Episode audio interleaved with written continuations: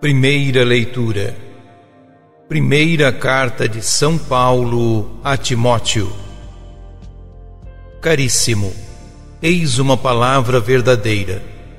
Quem aspira ao episcopado, saiba que está desejando uma função sublime.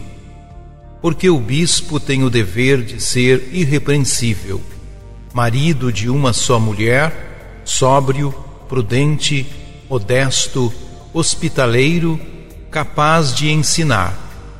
Não deve ser dado a bebidas nem violento, mas condescendente, pacífico, desinteressado. Deve saber governar bem sua casa, educar os filhos na obediência e castidade. Pois, quem não sabe governar a própria casa, como governará a Igreja de Deus? Não pode ser um recém-convertido para não acontecer que, ofuscado pela vaidade, venha a cair na mesma condenação que o demônio.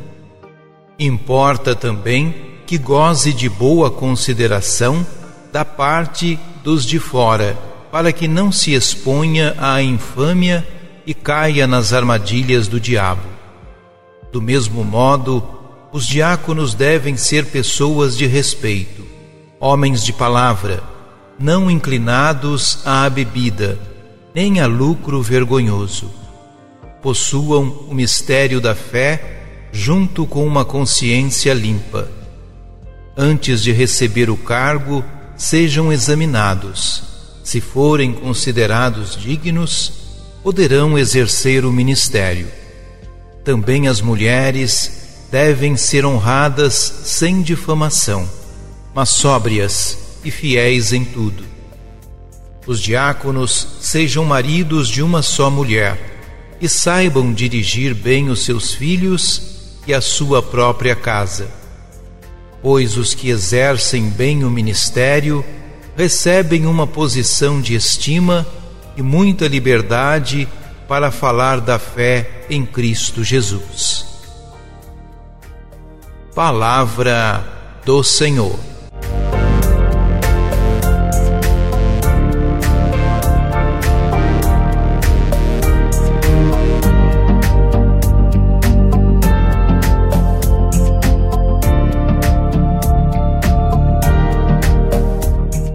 A palavra bispo, episcopos, na literatura grega, indica um tipo de custódia responsabilizada que tinha lugar em diferentes ocasiões e por diversos motivos. Como podemos deduzir do discurso de Paulo referido em Atos 20, 28, no Novo Testamento, não há uma distinção nítida entre bispo e presbítero. Mas há uma clara vinculação entre a função episcopal e a noção de pastor. Na carta primeira de Pedro, Cristo é chamado pastor e guarda dos membros da comunidade. Os missionários que se deslocavam de um lugar para o outro nunca eram chamados bispos. Esse título aparece em comunidades locais, onde se exercem certas funções estáveis. O nosso texto sugere que a comunidade cristã local propunha vários candidatos para exercerem a função episcopal. Trabalhar pela própria candidatura também não era considerado mal.